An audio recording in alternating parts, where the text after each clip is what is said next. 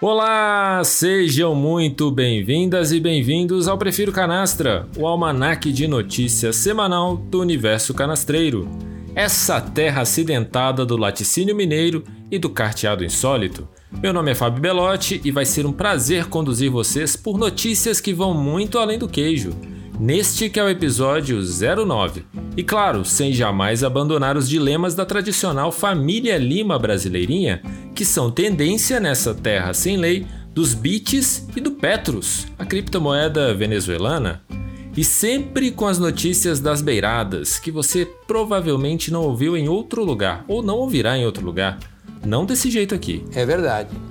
Quer dizer, às vezes não. Dessa semana conturbada pelo depoimento do roqueiro da cloroquina na CPI da Covid e o Brasil mais uma vez passando vergonha internacionalmente, dessa vez na Assembleia Geral da ONU. Oh, fuck. I can't believe you've done this. E agora vai. Duas notícias requentadas porque mexidão é gostoso também, né não?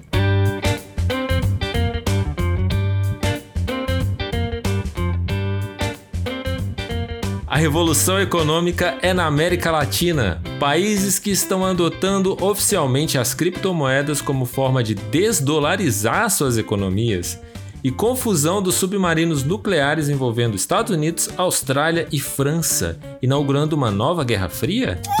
E a revanche do Brasil na corrida pelo melhor queijo do mundo. Atenção! Atenção! É agora que o bicho vai pegar! E nos quadros, menos um de atitude, fortemente assinado pela comitiva do governo que viajou para Nova York e o dedo no queijo e gritaria. Ai, que loucura! Com aquele personagem que tocou o trompete no Twitter essa semana. E para mais, muito mais canastrices, segue a gente aí mesmo no Spotify ou na sua plataforma preferida. E nós estamos também nas redes sociais, arroba Prefiro Canastra no Twitter e no Instagram. Está aí o sumário do nosso almanaque do episódio dessa semana, gravada no domingo, dia 26 de setembro de 2021. Chega mais!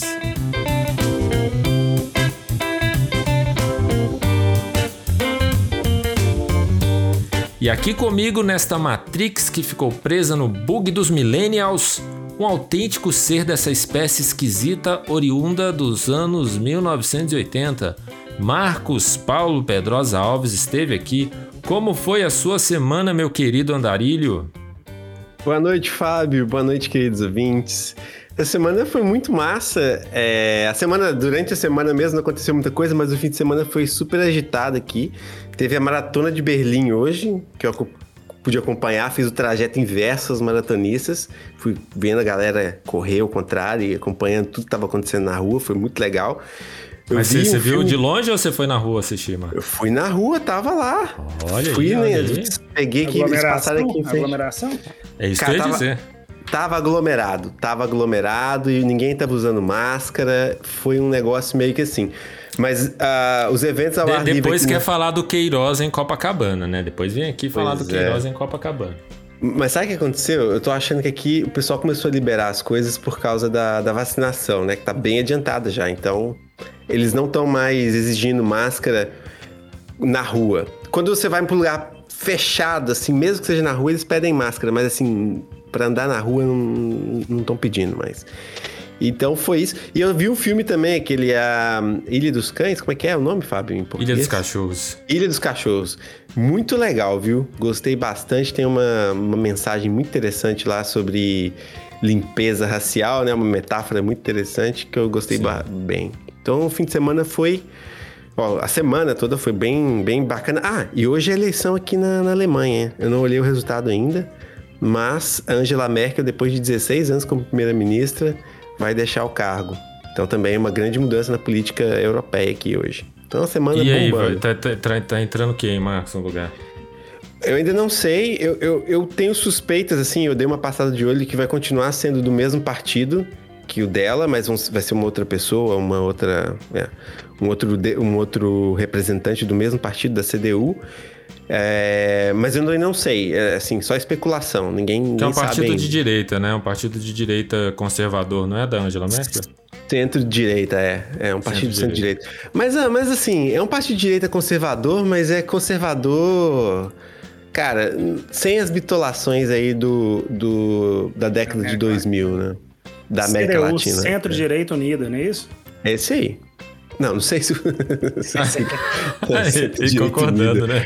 Não, é, é, a, hum, é o Partido Cristão alguma coisa, esqueci. É. Ah, tinha que ser cristão, É né? dó. Quando é, envolve, Unidade Cristã. é, quando envolve religião e política, aí já, meu pé já fica atrás. É, já, Cara- já tá- isso já, já aparece no nome do partido, né, cara? É foda. É, é Mas, ó, o tanto de partido que tem no Brasil com cristão aí também. Pois é, ué. Não, é cheio, é claro. Isso não é uma crítica só porque é na Alemanha, não, mas é em todo lugar. É. Eu também não gosto, não, mas olha, eu vou te falar, eu não tenho nada contra a Angela Merkel, que eu acho que ela foi uma excelente primeira-ministra, que quem não gosta dela, assim, sei lá, acho que o cidadão médio aqui gosta dela, sabe? Então, sempre vai ter o pessoal mais da esquerda que não gosta, o pessoal mais da direita que também não gosta, mas assim, a média, o povo gosta. E é isso. Essa foi minha semana. Como é que foi a sua semana, Bruno Teixeira? Rolou alguma coisa de importante aí? E aí, Fábio, e aí, Marcos, e aí, queridos ouvintes, que saudade que eu estava de gravar um programa. Parece que uma semana é uma década. Semana foi sensacional, sem novidades boas, mas eu sou aquele cara otimista que não gosto de reclamar. Mas vou atualizar. Não, tive novidades boas sim. Vou atualizar a galerinha aí que escutou semana passada eu falando de um enorme problema na rede de esgoto na casa do meu pai e ele persiste, sequer descobrimos aonde está o cano. Uma semana de trabalho perdido, procurando o cano, lá tá parecendo, parece até que a gente tá fazendo aquele assalto ao Banco Central, sabe? Tá aqui, Vocês estão escavando? monte- escavando, aquele monte de terra. Né? Pô, é, sendo terrível. Mas Qual é o problema, Bruno, no fim das contas? É um encanamento entupido? Cara, o que que acontece? O lote lá é abaixo do nível da rua e aí passa um cano lá que vem de mais dois vizinhos que são, estão acima e vai pra um quarto vizinho. Então coleta água de três, três casas para depois jogar na rua. Passa no lote do quarto vizinho e joga na rua. E aí começou um vazamento enorme de água. Parece que o cano rompeu ou soltou em alguma conexão. E aí, com esse vazamento, começou a molhar a terra debaixo da casa do meu pai, na casa desse quarto vizinho, e a casa, as duas casas todas trincadas. Só que Ixi. como essa instalação foi muito antiga, ninguém sabe onde que tá o cano, sabe? É, amanhã nós vamos partir para um plano B. Largar todo o serviço que foi feito até agora e fazer uma nova rede. Hum, É, É. isso. Agora, novidade boa na obra minha e da Letícia, que a gente pretende se mudar ano que vem. Essa semana colocamos as portas e janelas. É o brasileiro realizando o sonho da casa própria. Brasileiro realizando Menino. sonho- sonho da casa própria em 10 anos, se possível, né? é isso aí. Bom, que eu me lembro é isso de novidades na semana e agora vamos ao pseudotipo de William Bonner. É isso aí. Ele que tá ali roendo as unhas e balançando a cabeça negativamente com seu coque de cabelo amarrado. E é aquele cabelo lisinho brilhando com a luz de LED sobre a sua cabeça. Conte para nós, Fábio. Algo de novo, algo de bom? Como foi sua semana? Foi a semana foi a mesmice de sempre, assim, né? Viagens, é, an- andar, é, como é que fala? É, como é que é, Marcos? Peregrinar? Peregrinar, exatamente. Peregrinações entre Rio, exato, entre Rio e BH. E perrengue em transporte público, né? Lotado de gente sem noção. 95% desses sem noções são homens, claro, né? Não podia deixar de ser. Ai, que dureza, Mas então né, é isso, meus amigos. Vamos seguir então para o nosso quadro de notícias, já que passamos, avançamos aqui nos nossos off-topics. Se Estamos aqui agora no Giro Internacional e o impensável aconteceu. Nem só de rachadinha é feito Bolsonaro, na verdade. Essa rachadinha tem uma dose de ousadia. Não é que o Biruliro levou sua tradicional live das quintas-feiras para o púlpito da Assembleia Geral da ONU, Marcos? Só faltou o sanfoneiro tocar Ave Maria. E lá ele alucinou. Alucinou não de alucinógeno, quer dizer, de alucinógeno mesmo. Porque para falar tanta mentira assim, só com um negocinho na cara. Marcos colocou aqui no roteiro que ele se transformou em Pinóquio ao mentir para 192 líderes mundiais, mas não daria tempo, Bruno. Porque se cresce um nariz de madeira ali, vem o Ricardo Salles e corta. Não é verdade? Boa, Fábio. Marcos, boa, conta boa. pra gente as altas confusões de um miliciano em Nova York. As altas confusões de milícia. Dá, dá um título de filme, né, Fábio? Fala sério. Exatamente, fiquei pirando nisso aqui, cara. Eu falei, isso dava, cara, dava um- uma daquelas paródias, assim, que americano adora fazer daqueles filmes mais Exa- sérios de terror. né? Aham. Sim. É isso. Nos contemplaria perfeitamente esse filme de terror que a gente vive. É. Ó, eu vou, eu vou resumir aqui. Eu peguei uma, um resumo. Eu complementei um resumo que foi feito no G1 com os principais fatos marcantes. Vou tentar passar por eles bem rápidos, né? Bem rapidamente. Então, começou com o prefeito de Nova York, né? O Bill de Blasio, que disse que o Bolsonaro não precisava. Se ele não quisesse se vacinar, que ele não precisava ir para Nova York. Essa foi a- o começo dessa aventura. Depois ele chegou lá, né, sem vacina, não pôde comer no restaurante, porque todos os restaurantes lá têm o passaporte da vacina. Você só entra para comer se você for vacinado. Como ele não é vacinado, ele teve que comprar uma pizza e comer com a comitiva inteira na rua. Outro vexame. O, que- o que melhor traduziu foi aquele, aquele vídeo do rato arrastando um pedaço de pizza. Vocês viram esse Isso. videozinho? Eu vi, vi, Melhor isso rodou a esse internet. momento, esse glorioso momento aí. É. Depois, eles, eles, é, ele se reuniu com o Boris Johnson para poder falar sobre o comércio Brasil-Reino Unido. E o Boris Johnson colocou ele numa saia justa porque perguntou se ele tinha tomado a vacina, recomendou que ele tomasse a AstraZeneca e ele ficou todo sem jeito pra falar, ah, eu não tomei ainda, né? Cara, eu fico imaginando que sensação que deve ser horrível, né? De você ser uma pessoa que tá assim, fazendo uma coisa que está sendo julgada por todo mundo e você tem que manter um- uma postura de não, eu tô fazendo isso porque eu sou, eu tenho, sei lá, Ideologia. uma reputação, ideologia. Deve ser horrível, né? E tentar se manter numa situação dessa, todo mundo jogando na cara dele o tempo inteiro que ele tá fazendo errado. É, depois teve brasileiros fazendo protesto na frente da, da, da ONU, né? E, os- e o, e o ministro da Saúde foi lá e mostrou o dedo do meio pra galera. Outro absurdo, né? O Bolsonaro se reunindo com o presidente Andrei Duda, da Polônia, que é um cara ultraconservador nacionalista, que governa a Polônia há seis anos, que é o único presidente, vamos dizer assim, que apoia ou que está do lado do- desse tipo de política do Bolsonaro. Aí, para finalizar, o, o, o, o ministro Queiroga, né, o ministro da Saúde, pegou Covid, ou foi diagnosticado, pelo menos lá, então assim, teve um- uma revanche do Covid contra ele. O Eduardo Bolsonaro também pegou o Covid, lá em Nova York, né? E o Bolsonaro defendeu o tratamento precoce durante o discurso dele na ONU. Isso, é isso são os principais fatos que aconteceram. Aí eu fui ver o que, que o Bolsonaro falou no discurso dele, né? Então teve dois resumos aqui. No site da ONU, quando você entra para ver o resumo, é engra- engraçado, porque eles deram enfoques diferentes nas versões em inglês e na versão em português. Na versão em inglês, o Bolsonaro é o Bolsonaro ambientalista. Eles até mencionaram lá uma- um trechinho da fala dele dizendo que o futuro dos empregos verdes está no Brasil. Energia renovável, agricultura sustentável, indústria de baixa emissão, saneamento básico, tratamento de resíduo e turismo. Foram, foram os highlights da- da- do discurso do, do Bolsonaro para a ONU na versão em inglês. Ah, achei Na que era a em ONU reproduzindo, cara. Achei que era a ONU reproduzindo e acreditando nas mentiras do Bolsonaro. Não, a ONU reproduziu isso, isso está no site irônica, dele. né? Não, mas isso é só um copy desk, né? É, tipo, eles estão lá. É, entendi. é isso, só, isso, isso, isso, isso, é isso, só, só o que ele disse, né? Não é uma opinião da. ONU. Não, de forma nenhuma. Eles, eles falaram o que, que aconteceu e, e mencionaram os principais tópicos do discurso dele.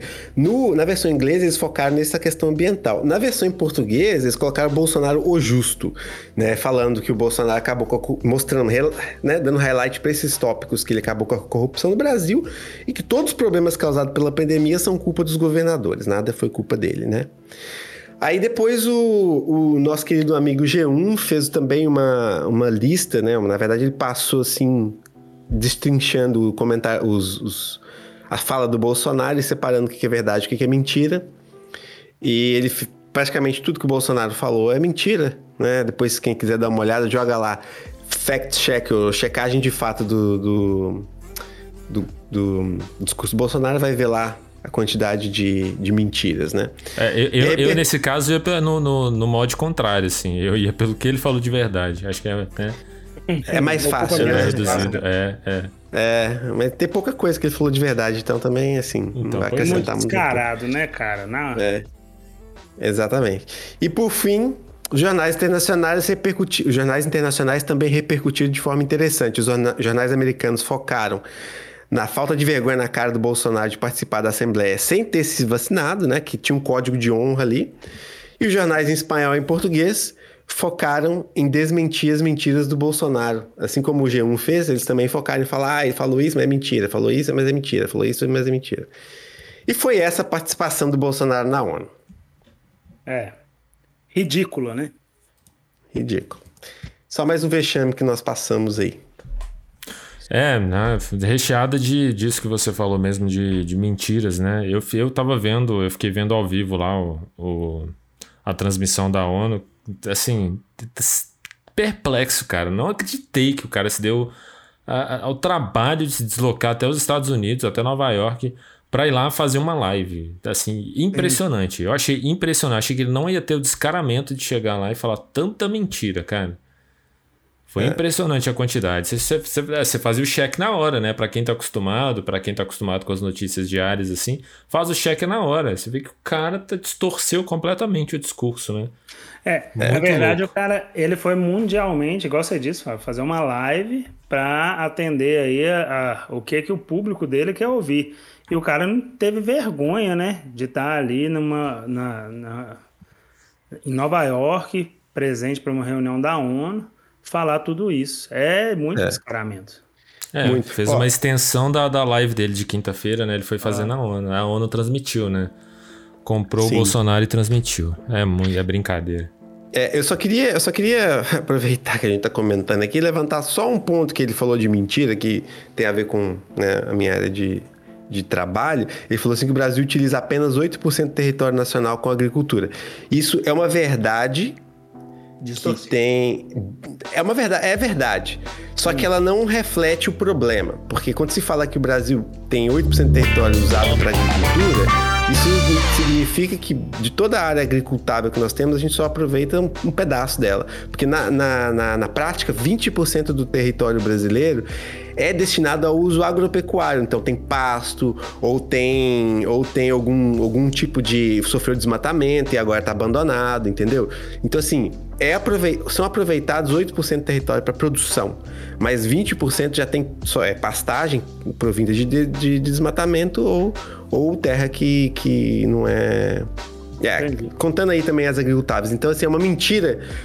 É uma, é uma, é uma verdade que disfarça uma, uma- um problema, sabe? É um fake news, né, Marco? É, É, a verdade famoso fake news. É a verdade distorcida fora de dizer contexto. É, é. que 8% são de cultura, né? O resto é, é Isso. pastagem. Entende? Uhum. Então ele chega e fala: é, ah, só 8%. Então quer dizer que a gente tem 92% do nosso território, tipo, aí é nativo. Não é. É mentira, né? É, e esse monte é. de terra sem utilização, né? Sem uso. É. Aí chega MST pra. Não é, eles não falam que é uma invasão, né? Eles falam eles apropriam de um pedaço pra utilizar.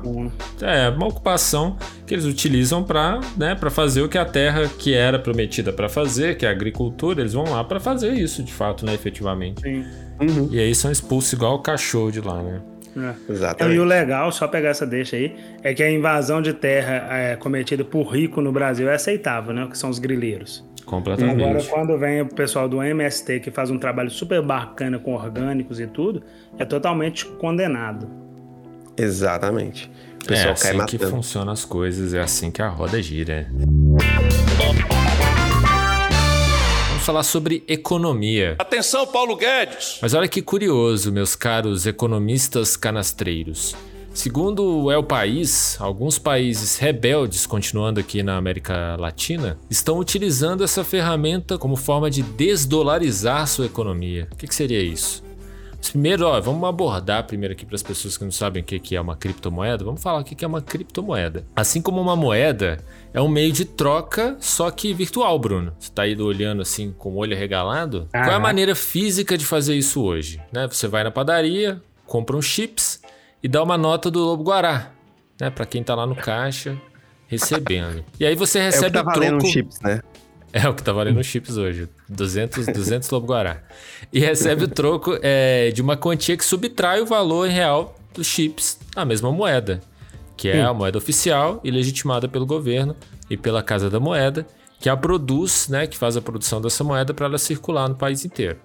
Virtualmente não tem como você ter uma moeda física, óbvio. Então Sim. as criptomoedas têm essa função, essa função da troca. E o que legitima essa transação é essa justamente uma operação de troca que é uma tecnologia que se chama, uma das tecnologias que se chama blockchain, por exemplo. E o que, que é o blockchain?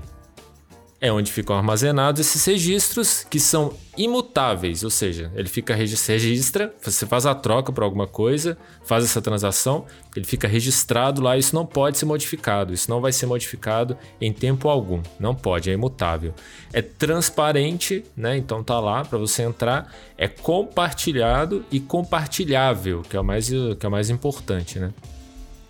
Então essa, essas informações ficam registradas. Você pode pegar, mandar para alguém, ou pode pegar e mandar onde elas estão alocadas. A pessoa pode pegar, entrar e olhar e falar: olha, beleza, vendi uma coisa para o Bruno aqui em Bitcoin, tá aqui a transação, tá aqui, eu posso compartilhar da origem, né? Da origem que seria o blockchain. Quais são os países então que estão usando essas criptomoedas aqui na América Latina? Venezuela, El Salvador e Cuba. E os três têm em comum a relação tensa com os Estados Unidos. E o que esses países querem com isso, então?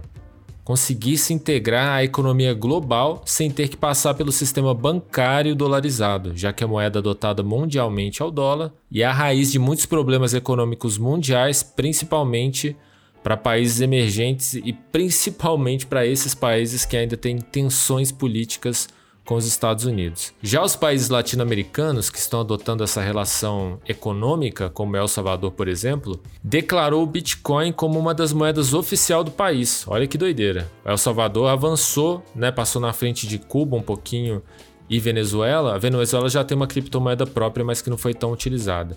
Mas o El Salvador já pegou o Bitcoin, que foi a primeira dessas criptomoedas, né, e a mais famosa dentre elas, e abraçou a causa total, né? É, abraçou essa estratégia de afastar a referência do dólar, mas não por completo, fazendo da, da criptomoeda, pelo menos o Bitcoin, uma ferramenta para enviar remessas de maneira mais eficiente, que contribui com cerca de 20% do produto interno bruto do país. E assim o governo espera que a nova lei atraia turismo e investimentos. Assim, 20% do, do, do PIB é muita coisa. As sanções norte-americanas que limitam a participação de Cuba no sistema financeiro internacional, por exemplo, é, já, já traz essa onda que já existe um interesse grande em criptomoedas na ilha. E se a indústria ficar no mercado paralelo, será muito mais difícil que o governo arrecade os impostos ou participe dessa revolução financeira. Então, obviamente, precisou, o governo de Cuba precisou se organizar também para começar a utilizar as criptomoedas. É, e a rebeldia também ignorar o mercado regulado pelo dólar tem lastro, né? São os países que mais sofrem nas mãos dos governos do governo norte-americano. E qual o grande receio mundial então com as criptomoedas? Primeiro é a volatilidade, porque é um fruto apenas de especulações, não há um regulador de criptomoedas ainda, né? E a facilidade para a ilegalidade. Por exemplo, a evasão fiscal, que é o grande fantasma. Biden e os Estados Unidos morrem de medo. Por isso que é, uma das políticas do Biden é taxar, né? é regular, tentar regular as criptomoedas como elas como acontecem essas negociações, pelo menos em território americano. Afinal, America First, né, Bruno? E o uso de criptomoedas aumentou em 880% entre 2019 e 2020 em nível mundial, de acordo com os dados da Chainalysis. O impulso ocorreu especialmente nos países emergentes, onde a confiança nas autoridades e nos bancos é baixa e onde sua moeda fiduciária, né, nossa moeda oficial, tende a se desvalorizar. É isso em relação às criptomoedas e os países latino-americanos que estão adotando essas transações. E aí, e sua carteira de, de investimentos em criptomoedas, Bruno? Pô, cara, é, cheguei até a pesquisar sobre criptomoedas no passado, não por, por achar que eu poderia comprar, mas para poder entender, sabe? Achei muito legal a atitude, Fábio. Vamos aguardar aí cenas dos próximos capítulos para ver no que vai dar. Mas pode sim ser uma saída, né? para fugir dessa questão da, da moeda mundial, que é o dólar. Pode ser uma saída, quem sabe? Vamos ver. É, vou trazer aqui a notícia que, na verdade, é um conjunto de notícias, todas relacionadas ao mesmo assunto, que, que na verdade estourou agora na, na semana, nessa, essa semana, durante essa semana, por causa da negociação entre submarinos atômicos entre Estados Unidos e Austrália. Então eu vou falar aqui um pouquinho sobre o, o contexto dessa história e depois é, o que aconteceu e etc. Né? Então, assim, a Austrália há muito tempo já, nos, anos, nos últimos anos, na verdade, ela está super incomodada com o comportamento da China, né? A China vem expandindo a presença militar dela no Pacífico e vem ó, também taxando produtos australianos. Tá, tá rolando uma, uma, briga, uma disputa entre China e Austrália no contexto ali do, do Pacífico, né? Então a Austrália resolveu aumentar o, o arsenal bélico dela para peitar a China e né, mostrar força e etc e tal, para ver se ela consegue barrar um pouco esse expansionismo chinês na área ali, né? Junto com isso, veio a mudança, né, depois da entrada do Biden, também dos estados de posicionamento dos Estados Unidos de resolver enfrentar a China, enfrentar a China de frente, barrar essa expansão chinesa no Oceano Pacífico. Então, junto com a, a, a Inglaterra, os Estados Unidos resolveram compartilhar com a Austrália a tecnologia para se construir submarinos com propulsão atômica nuclear, né? Que é uma coisa que os Estados Unidos não fazia desde a década de 50. Entendeu? Então eles não compartilhavam essa tecnologia com ninguém e agora eles, por causa dessa mudança de posicionamento e tendo a Austrália como um parceiro estratégico para combater a expansão da China no Oceano Pacífico, resolveram passar essa tecnologia para a Austrália. O que, que tem de problema nesse acordo, né? O que, que que, que acontece? Qual, por que, que isso não é legal? Porque vai contra o Tratado de Não Proliferação de Armas, que foi assinado em 1968 pelas nações, na verdade por 189 nações, incluindo as que têm armas nucleares, né? A Austrália é uma das signatárias desse tratado e ela também se comprometeu a não, não ter arma nuclear. Inclusive, ela teve um programa de desenvolvimento de armas nucleares no passado e cancelou. E agora com, esse, com essa coisa dos submarinos, ela pode voltar a oferecer esse risco de proliferação de armas nucleares. O outro problema é que a França já. Ah, desculpa, a Austrália já estava negociando a compra de submarinos não nucleares da França por mais de cinco anos. Então era uma, uma, uma negociação de alto nível, que, que incluiu, por exemplo, a presença do, do próprio presidente da França nas negociações. E, e aí o que aconteceu? Na semana, a Austrália anunciou que não ia mais comprar os submarinos da França em um dia. Dois dias depois, anunciou que estava comprando e fechando o acordo com os Estados Unidos. Então, o resultado foi uma crise diplomática entre França, Estados Unidos e Austrália, né? Que a França está se sentindo apunhalada pelas costas pelo, pela Austrália e pelos Estados Unidos. Como consequência, ela convocou os dois embaixadores, o embaixador americano da francês na, nos Estados Unidos e o embaixador francês na Austrália para consulta. Isso só acontece quando geralmente você, os países fazem esse movimento com nações é, inimigas, né? E é a primeira vez na história que a França chama o embaixador nos Estados Unidos, desde que a França tem representantes lá. Então, isso é uma crise diplomática sem precedentes, por enquanto, entre França e Estados Unidos. E a França sentiu. O, o Manuel Macron está pé da vida com essa situação.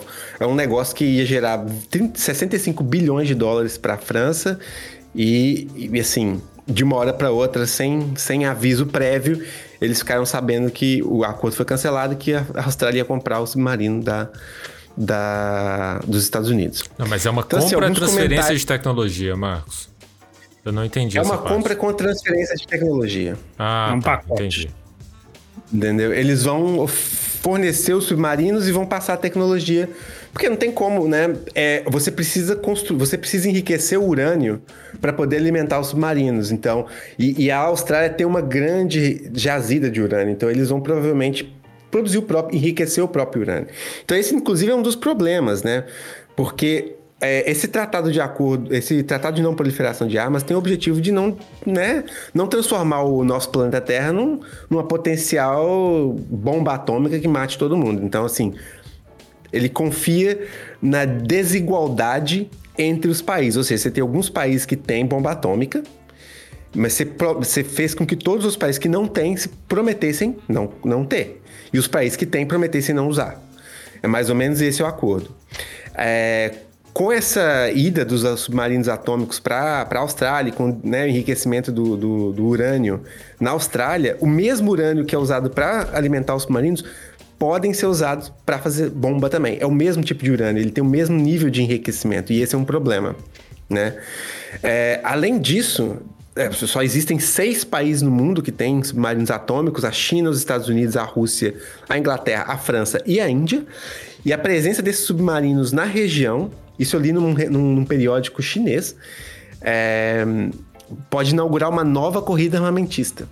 Né? Então, assim, os, os, países da região, porque é um, é, um, é um desequilíbrio muito grande nas forças com a presença desses submarinos nucleares.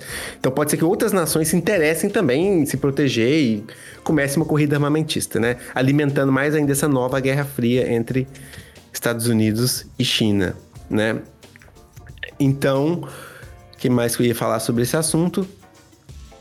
É, então é isso. Então, gerou todos esses, esses problemas aí, é, vamos dizer assim, entre Estados Unidos, França, Austrália e a China, obviamente, que é a, vamos dizer assim, é, é, a, é a vítima, entre aspas, dessa expansão armamentista, é, o foco, né, não, não a vítima dessa expansão armamentista australiana.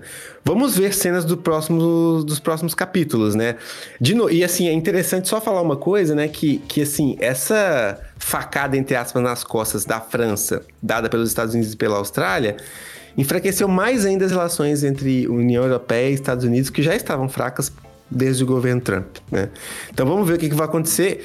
Assim, eu acho que todo mundo concorda que submarino nuclear com enriquecimento de urânio não é legal para ninguém, né? Para o mundo. Assim, é, mas uma tecnologia é... da década de 1950, né?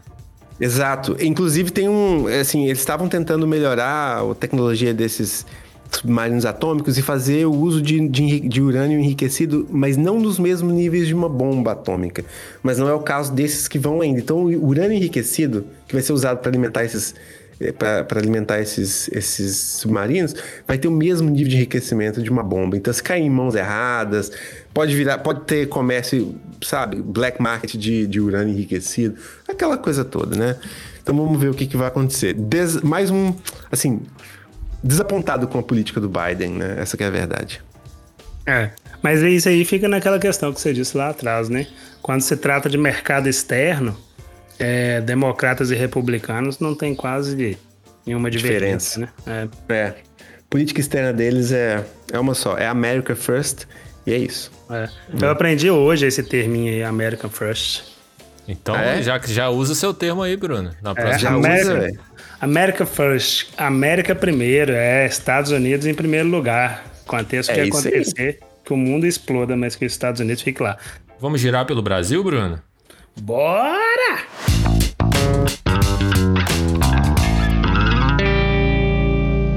O Bruno vai trazer uma matéria muito interessante do Fantástico do dia 19 de setembro sobre a relação da caça de javalis como estratégias para os bolsominions se armarem até os dentes e como isso aconteceu de forma bizarra, Bruno. Pois é, galera, é isso aí. É, essa matéria foi feita pelo Fantástico, uma reportagem feita pelo Fantástico, saiu também na revista Fórum. Vou deixar aqui o título que está lá na revista Fórum.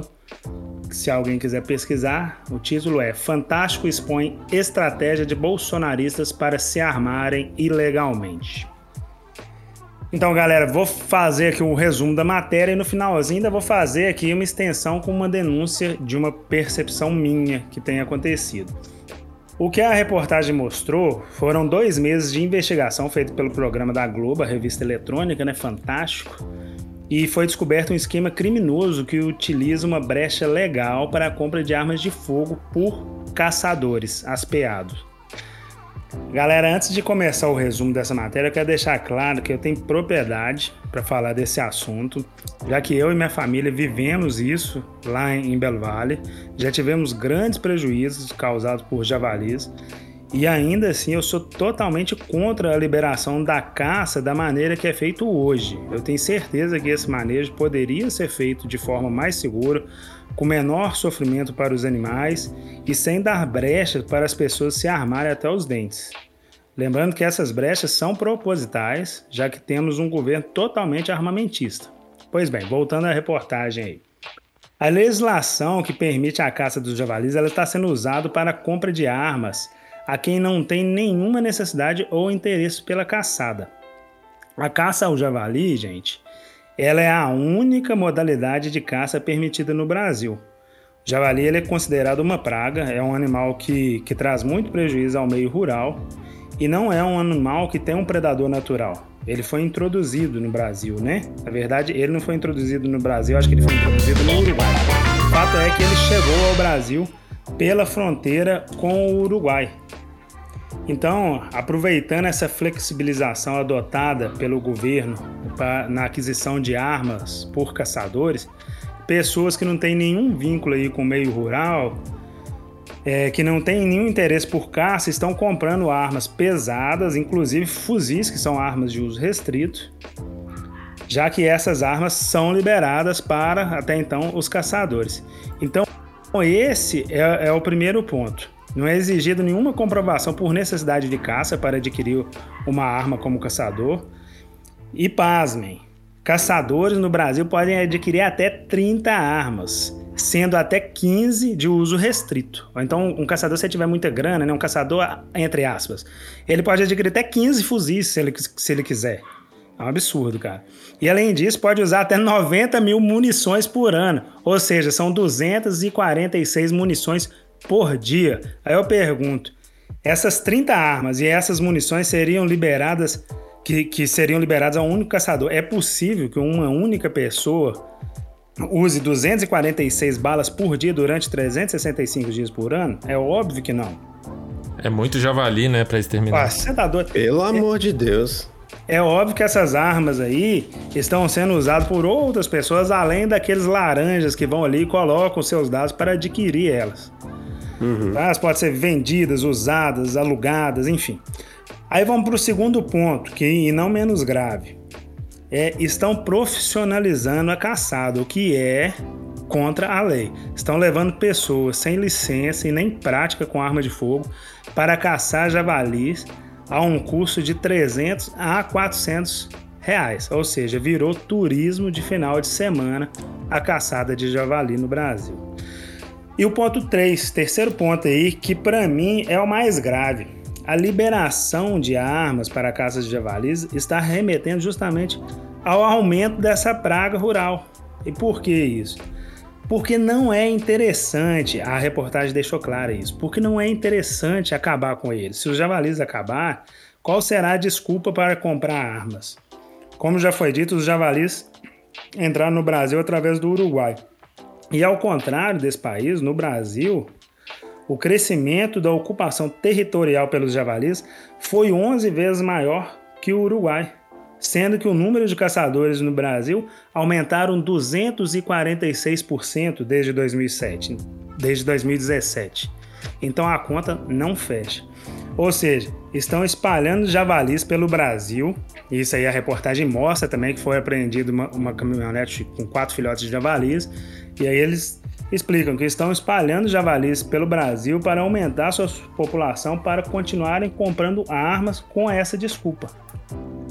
E isso ficou extremamente claro após a fala do vereador conhecido como Samurai Caçador. Samurai Caçador é um vereador do PSD, apoiador da família, né?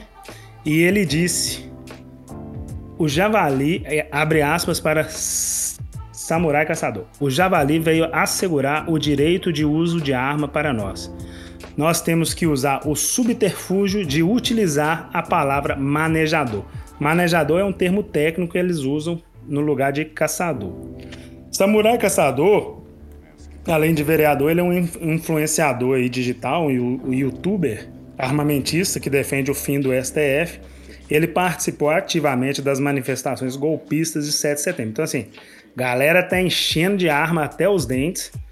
E é, a gente sabe qual, quem é a galera que está usando. Hoje nós temos no Brasil 250 mil caçadores registrados.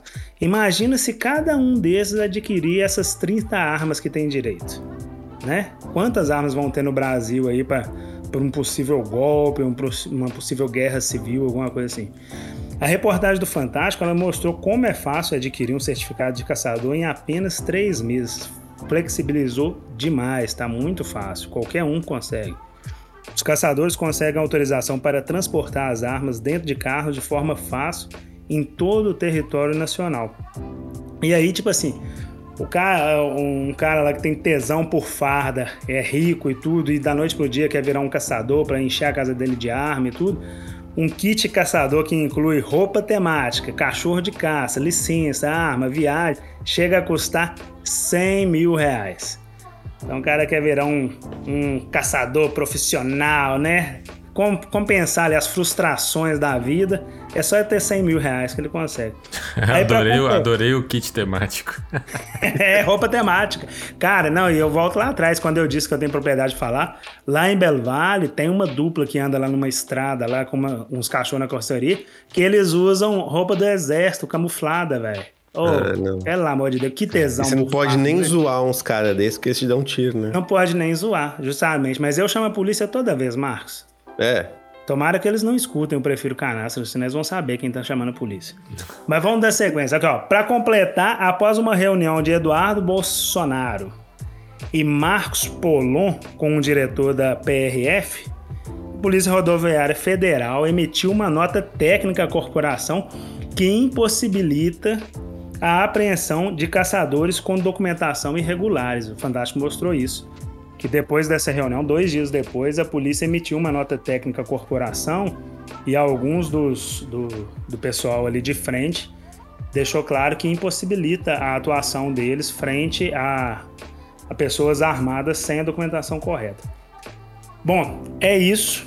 É, vocês querem falar alguma coisa sobre isso? Porque eu quero um tempinho aqui de um minuto, um minuto e meio para fazer uma denúncia. Denúncia.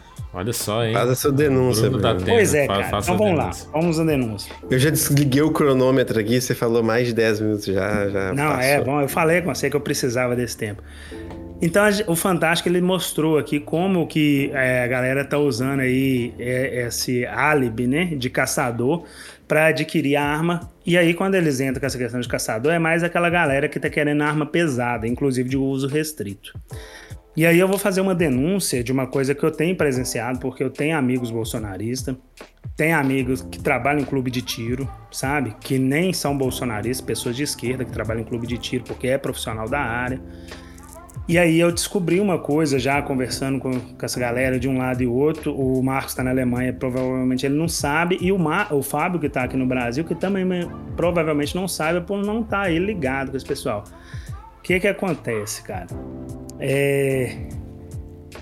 Quando essa reportagem do, do Fantástico foi ao ar, eu falei no nosso roteiro, você lembra, Marcos? Falei assim, ó, eu quero falar dessa uhum. matéria, uhum. justamente por isso.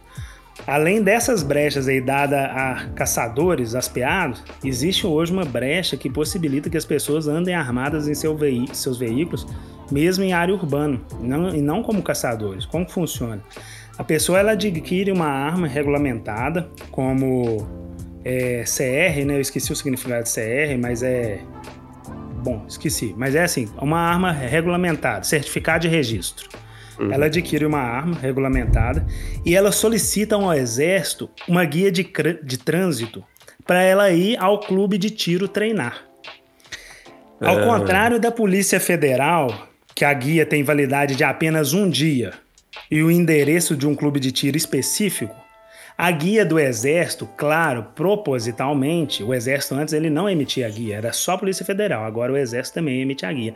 A guia do Exército ela tem validade de três anos e ela não coloca um clube de tiro específico. Então é assim, se uma pessoa for abordada pela PM uma um, em área urbana com uma arma e junto com essa arma ela tiver a guia de trânsito do Exército, uma, uma arma regulamentada, né, com certificado de registro, e ela tiver essa guia de trânsito do Exército, basta ela dizer: estou indo a um clube de tiro treinar. Ela não tem que especificar qual clube, na guia de trânsito não tem o um endereço do clube, então ficou muito fácil de andar armado. O que, que eles fizeram? Ah, não pode ter porte. Aí eles criaram um porte através de uma brecha. É. Bom, é isso, essa é a minha denúncia aí. Hum, não sei se vai ter repercussão, né? Acredito que não, que infelizmente ainda temos poucos ouvintes, mas é uma coisa a se pensar, sabe, Fábio? Eu hoje eu, eu penso duas vezes quando eu vejo alguém me provocando na rua, assim, trânsito. Eu sei que hoje tem muita gente já andando armada na rua, então é uma coisa que tem que se pensar muito, tem que tomar cuidado. E eu, te, eu contei para vocês o caso, né, do cara que tava dentro do ônibus e aí o ônibus parou. Parou não, né? O, o ônibus do o vidro do ônibus estourou em um certo momento da estrada. Eu não tinha visto o que que era, parecia que acho que esbarrou, né? Só o fato de esbarrar numa carreta assim passar e, né, dar um esbarrão, ele estoura, né? Aquele vidro que tipo estoura e não machuca, né? É... E aí o cara achou que era um tiro que tinham dado, né? Esse cara que tava atrás de mim. E aí ele já levantou quando o ônibus parou, abriu a bolsa dele, tirou um revólver, velho, e saiu. E saiu fora assim, falando: "Ah, eu vou matar esses caras". Tipo, não tinha cara nenhum lá, cara. Um caminhão que foi que o ônibus esbarrou. E ele desceu falando que ia matar o cara, assim, né? E com a. É, tirou o revólver para todo mundo ver, assim, né? Depois, quando ele entrou no ônibus de novo, aí ele ficou mais envergonhado, ele escondeu. Mas esses velhos é. muito doido, tava com o maior cheirão de cachaça. É muita loucura, cara. E olha que é cara. muito antes disso, acho que antes da eleição até do, do Bolsonaro. Ah, vou te falar, é, é amedrontador saber disso, né? Essa que é a verdade. É amedrontador, eu penso a mesma é. coisa. Hoje a gente tem que pensar mil vezes. Se uma pessoa estiver errada, ela falar alguma coisa com você, eu nem tô falando de ser agressivo, mas assim, pra você questionar, você tem que pensar. Mas nem só de notícias ruins vive a Sônia Abrão do Underground Contagência. Então vamos falar de uma notícia boa, vamos falar de coisa boa, vamos falar de queijo. Ah, achei Marcos... que era de javali, achei que era javali lá em Araxá, Bruno. É queijo, Não, então? é queijo. Ô, Marcos, me conta aqui, você gosta de queijo no seu chucrute? eu não. Falando do quadro, viu, Marcos? eu sei. Eu não gosto de queijo no chucrute, não. Não gosto de chucrute. ah, entendi. Pois é, cara, vamos lá. Vou falar agora de uma coisa boa. Saiu na reportagem do Agora Araxá. O título da reportagem é Araxá sediará concurso que vai apontar os melhores queijos do mundo. Gente, no dia 5, o concurso vai acontecer do dia 4 ao dia 7. No dia 5, especificamente, 5 de novembro, Araxá vai sediar um concurso mundial de queijos chamado Expo Queijo Brasil, onde 800 amostras de queijo serão avaliadas. 800 amostras de queijo de 14 países serão avaliados. E se liga, hein? Os produtores serão julgados por especialistas nacionais e internacionais, meu irmão. Não tem nada de bairrista nesse, nesse concurso, não.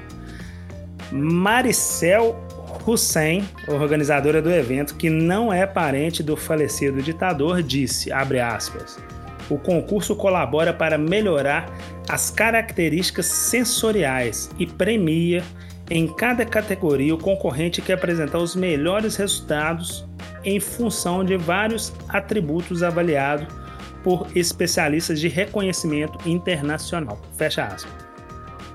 Bom, as categorias elas variam de acordo com a matriz leiteira, vaca, búfalo, cabra, ovelha.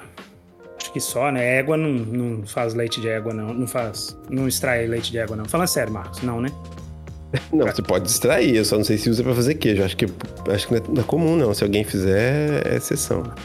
Bom, bom, as inscrições já estão abertas aos produtores e o concurso será realizado dentro do Grande Hotel Araxá, que hoje é administrado pela empresa Tauá e espera receber 50 mil visitantes. É isso aí, aglomeração prevista aí para o dia 5 de novembro, do dia 4 ao dia 7 de novembro. Aglomeração prevista, é assim que dá notícia agora.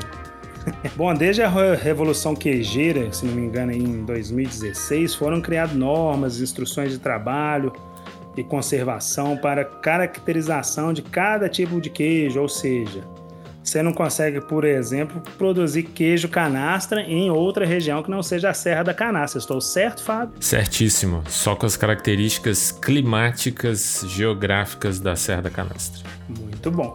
Então essa normatização, junto com o interesse do mercado aí por produtos artesanais, a gente teve um, um grande exemplo aí com as cervejas, né? A gente viu aí como que decolou as cervejas artesanais. Então, essa normatização, junto com esse interesse de mercado, impulsionou os queijos mineiros. Hoje, Minas tem oito regiões produtoras de queijos, das quais eu prefiro canastra. E em breve teremos a nona região, que já foi anunciada aqui pelo meu amigo Fábio, certo, Bebil?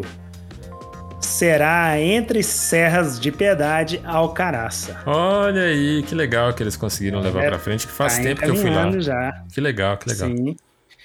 Então, finalizando, concurso mundial de queijos na terra do queijo. É isso aí. E os queijos cruzilha, Bruno? Você não quer não? O queijo cruzilha vai estar tá lá. É bom que você leva a seu, sua revolta. Queijo cruzilha é. eu não quero, não. A gente, é, aposto que quando a gente chegar no queijo, no stand do queijo cruzilha, já vai estar tá fechado já. é verdade. Eles vão é colocar verdade. o horário de encerramento uma hora é, antes do. Justamente. Bom, agora vamos virar a página aqui desse almanac e vamos para o que o Marcos denominou Lightning Round. Porque o Marcos agora que está escrevendo o roteiro. Agora é, o nosso, é. em vez de rápidas e curtas, agora é Lightning Round. Então vamos lá. O Marcos, eu aprendi o que é American First e Lightning é. Round. É, é isso. Lightning Round. Nossa, mãe. Vamos lá, vai lá, começa aí, Fábio.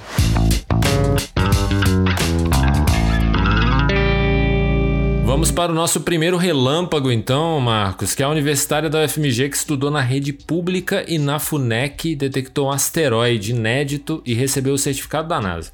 A Laísa Peixoto Sena Lage, de 18 anos, descobriu em agosto deste ano um asteroide em uma campanha lançada pela NASA denominada Caça Asteroides. E a NASA foi reconhecer o feito da Laís, olha só que legal que batizou a rocha espacial de LPS-003. Por que LPS, Bruno?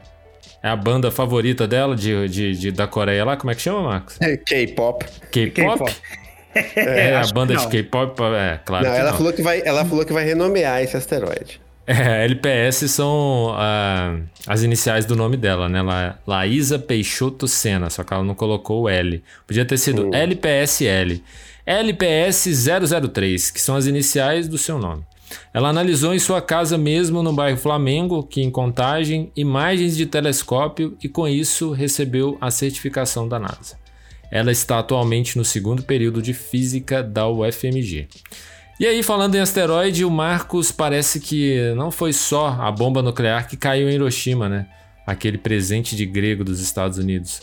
Mas há milhares de anos, uma bomba que veio do céu Exatamente. Eu, eu, eu, trouxe uma notícia aqui que foi, na verdade, uma, um artigo publicado agora, recente, que eles, alguns pesquisadores suspeitam de uma explosão de um asteroide há 12 mil anos atrás, que explodiu a 4 mil metros de altura, 4 quilômetros de altura, perto de uma cidade que tinha uma população na época maior. Assim, no, ela ficava na, na, na, região da Jordânia hoje. Ela tinha uma população maior na época do que a cidade de Jerusalém, aproximadamente 8 mil habitantes. E esse asteroide causou a morte de todos os moradores da cidade, destruiu a cidade. E eu achei interessante essa reportagem, porque existem muitos relatos, principalmente no, na, da, da, de, de, de, religiões da, dos Vedas lá na Índia, de 5 mil anos atrás, de tradições antigas, que falam de uma guerra no céu, de seres mitológicos, etc., que usam armas que teriam poderes nucleares. E eu, e eu lembro de conversar com pessoas que acreditam nessa, nessa mitologia, e eles falando disso, eu falei, cara, eles falando, olha, tem cidades, a gente tem prova arqueológica de uma bomba nuclear que explodiu há 5 mil anos atrás, etc e tal. Então teve mesmo isso. E agora vem esses caras colocando um, um, estudo falando de um asteroide que caiu e teve o efeito de bombas, de sei lá, mil bombas atômicas, né? Destruiu uma cidade há 3.600 anos atrás, 1.600 anos antes de Cristo. Então achei muito interessante essa reportagem por causa disso. Muito legal, Marcos. Massa. E mudando de assunto, mas sem sair do espaço, é verdade que você comprou todos os assentos do voo comercial para Mafalda viajar sozinha e tirar férias na Bahia, Bruno? Que história é essa? Cara, até que a Mafalda ela é bem antissocial, sabe? Mas... não, não. Eu não posso submeter, eu não posso incentivar ela ser mais antissocial que isso e também não teria dinheiro. Mas a verdade, cara, é que a, a Aeron Winnet publicou que uma mulher na Índia, o título aí da, da reportagem, mulher compra todos os assentos da classe executiva para seu cachorro, para que seu cachorro viajasse sozinho. Aí eu pergunto, tá errada, Marcos? Ah, não, tá certa. Ah, não, eu também acho que não. Mentira, tá. No final eu vou dizer que tá. Mas no dia 15 de setembro, uma mulher com um cão maltês e muito dinheiro, é claro, né? Desembolsou 3.400 dólares para seu cachorrinho viajar sozinho na classe executiva, Fábio. O, o objetivo foi, foi manter o conforto do pequeno animal. O voo foi feito pela empresa Air India entre as cidades de Mumbai e Chennai, com duração de apenas duas horas. As 12 cadeiras da classe executivas foram ocupadas pelo cãozinho e sua tutora. Pelo menos o cachorrinho deixou a tutora dele junto, né? Vai que ele mandasse ela sair também. Bom, a Air, Air India é a única companhia aérea que permite animais domésticos na cabine de passageiros lá na Índia. Hum. Galera, mas aqui falando sério, né? É, tá errado, né, cara? Eu acho assim, eu sou protetor dos animais, mas acho que todo excesso faz mal.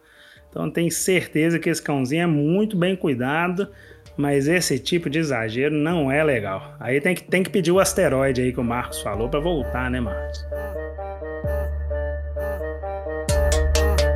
Já chegou a decrepitude, menos um de atitude! Menos um de atitude, recheado dos mais mirabolantes desdobramentos do Brasil na Assembleia Geral da ONU. Esse atual governo brasileiro que nada faz para sua população, mas segue com essa enorme necessidade de chamar a atenção. É um apêndice com colar de melancia, né não? Ah, beleza. Ó, meu menos um de atitude essa semana vai pro Joe Biden e pro, e pro Boris Johnson. É, a gente não sabe tudo que rolou aí nesse acordo com a Austrália, pelos submarinos nucleares, mas eu acho que a forma como eles fizeram, sem avisar a pobre coitada da França, foi muito sem graça. Esse é um ponto. O outro ponto é que, vamos lá, né?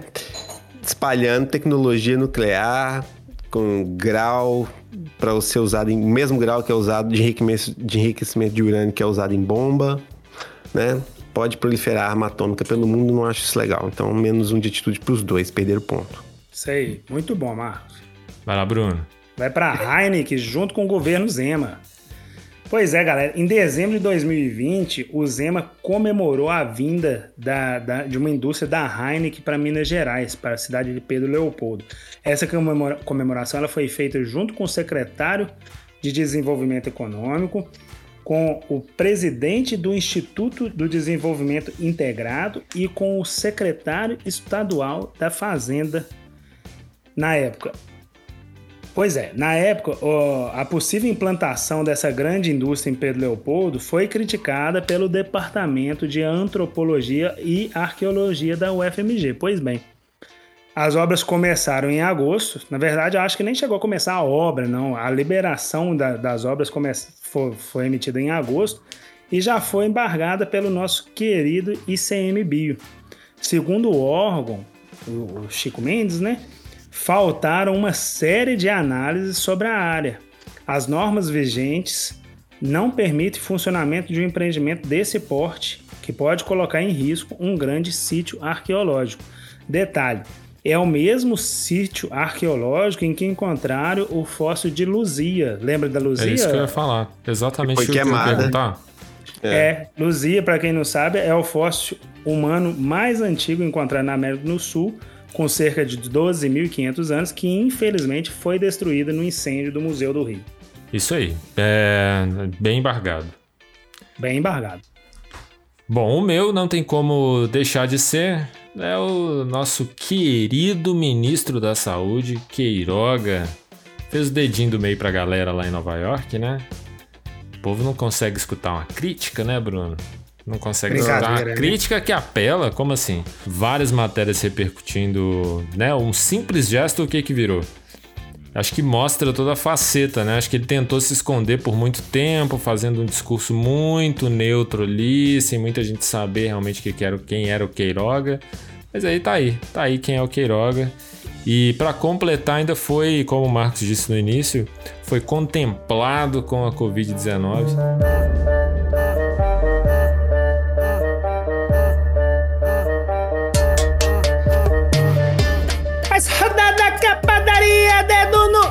Queijo e gritaria. Dedo no queijo e gritaria é aquele quadro que a gente traz o griteiro da semana. Quem gritou mais alto? Quem puxou a trombeta e foi gritar no Twitter essa semana, Bruno? Sabe quem foi? Não, conta pra nós. Um vereador anti-vacina de BH chamado Nicolas Ferreira, seguidor fiel do Messias Jair, um playboy com cara de adolescente que provavelmente tentou dar carteirada de político e foi barrado pela funcionária carioca que mandou o bebezão voltar para casa. Que funcionária carioca e onde? Ele foi tentar ir no Cristo Redentor. Foi tentar subir ali de bondinho pro Cristo. Toma e aí o, o- é, o Rio de Janeiro tá com um decreto né, estadual de que você não pode acessar principalmente esses sítios estaduais, né? É, esses lugares no estado eh, de circulação pública sem o certificado de vacinação. Então ele foi lá, tentou dar carteirada e o vídeo é muito engraçado porque é, mostra ele mesmo indo lá na, na funcionária, a funcionária mandando ele voltar para casa. Ele reforça que é um decreto do Estado, ele reforça, é, é- ela reforça na verdade, é um decreto do Estado. Mas a criança mimada que não para de chorar, na verdade, você volta para ela e diz: Pode ser decreto o que for, ninguém está falando que é certo. Como assim, cara? Um vereador que está no poder legislativo chega e fala que não é certo. Às vezes você pode, né? é, é, fazer diferente ali, dar um jeitinho no que é decreto, né, do que é decretado. O estado de Minas publicou essa bizarrice, né? E ele deu chilique nas redes e retrucou o jornal a lá Neymar, fazendo um videozinho com os parças. Em vídeo, ele diz: Não tem nada pra falar do meu trabalho e fica fazendo fofoca. A teta secou, né, estado de Minas? Cara, ele é tão burro e tão idiota que ele mesmo fornece o queijo, a faca e o cafezinho, né? Pros comentários que vem logo abaixo E da. o dedo, né? e o dedo. o dedo. Principalmente pra gritar, né? O dedo chega lá e ele grita. Aí, ó, os comentários. Os comentários aqui, trouxe alguns aqui, porque aí a gente pode, a gente pode fazer nossos comentários em cima deles, porque eu acho que eles dizem tudo, assim, não precisa nem falar mais nada. Exatamente, não tem nada pra falar do seu trabalho, não teve nada mesmo, só a mamata. Aí o outro aqui, o outro postou uma imagem do Cristo Redentor aplaudindo depois da fala da funcionária. Muito bom. Ah, Aí ele coloca assim: leis e decretos foram feitos para serem cumpridos, né, vereador de BH? É, um vereador de Belo Horizonte veio até o Rio de Janeiro para postar vídeo sem máscara, sendo barrado no Cristo, no Cristo Redentor, sem comprovante de vacinação. De um lado, um decreto bem cumprido, do outro, muita falta do que fazer. Não é verdade? Muita falta do que fazer. Com uma cidade, como uma cidade como Belo Horizonte elegeu uma figura execrável como essa, comenta outro. E é essa que é a minha maior pergunta. A minha também. Como uma cidade como Belo Horizonte elegeu um cidadão como esse para ser representante da população, né? Impressionante, mas é aquilo que o Marcos fala, é aquilo que eu reproduzo também, assino embaixo. É isso. É, quem tá lá, quem tá representando é o espelho da população. Bom, então finalizamos aqui o nosso episódio dessa vez com notícias requentadas, por isso que a gente tá aqui numa sensação que tá faltando alguma coisa, mas não. A gente tem 10 minutos de, de, de sobras da semana passada, mas que são notícias que valem a pena estarem nesse episódio também, é ou não é? Exatamente. Certeza. É isso então. Bruno, e aquela ouvidoria do queijo? Ouvidoria do queijo, ouvidoria do queijo, galerinha. É aquele quadro em que a gente vai destinar um episódio inteiro a ler as cartinhas, mensagens, reclamações, sugestões de vocês. E como é que vocês fazem e como que vocês fazem para encaminhar? Vai lá no nosso e-mail prefirocanastrا@gmail.com. Lá você pode mandar sugestão, crítica e a gente vai destinar um programa inteiro a isso. Canais de contato do PC. O que que é PC, Marcos?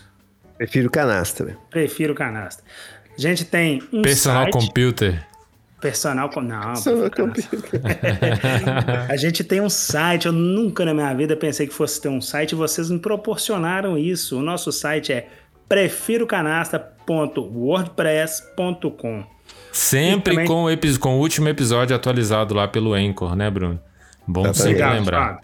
Bom sempre lembrar isso. Sempre com o último episódio atualizado pelo Enco. E aí nas redes sociais vocês encontram a gente no Instagram, arroba Prefiro Canasta, e também no Twitter, arroba Prefiro Canasta. E os contatinhos pessoais aqui também. O Bruno, vocês conseguem achar ele no ccivilbruno.gmail.com. O Marcos. Sou casado, hein, galera? É, lembrando aí, o Marcos também é casado. É, e a Raquel tava ali atrás dele fazendo yoga, então respeito aí das meninas. É arroba Marcos Pepe Alves no Twitter. E no Twitter também vocês conseguem me achar pelo arroba Fábio Belotti, além também do meu canal no YouTube, que é o Café Video Lab. Café Videolab, nunca mais eu esqueço. Café Videolab é onde vocês conseguem assistir uns filminhos experimentais, algumas animações. Marcos comentou hoje aqui da Ilha dos Cachorros, do Wes Anderson. Também tem uns stop motions lá. Claro que não é nenhum Wes Anderson, mas tem, uns, É um tem umas coisas bem honestinhas lá para vocês assistirem. E alguns comentários também sobre alguns filmes que estão aí nas principais plataformas de streaming. Então vamos lá. Essa pergunta vai ser a pergunta mais fácil que você já respondeu na sua vida, Marcos. Você não vai ter. Acho que até porque você nem deve ter provado do outro. Queijo canastra de Araxá ou legítimo queijo canastra da Serra da Canastra? Ah, queijo que prefiro canastra. Da Original Serra da da Canastra. Serra da Canastra. Maravilha! E se depois da live de Bolsonaro transmitida pela ONU, o Brasil perder o único prestígio de tradicionalmente abrir a Assembleia, eu sou o Fábio Belotti. Eu quero queijo canasta do Reginaldo. E eu sou o Marcos Alves. E todos nós preferimos canastra. Um abraço e até a próxima. Uhul!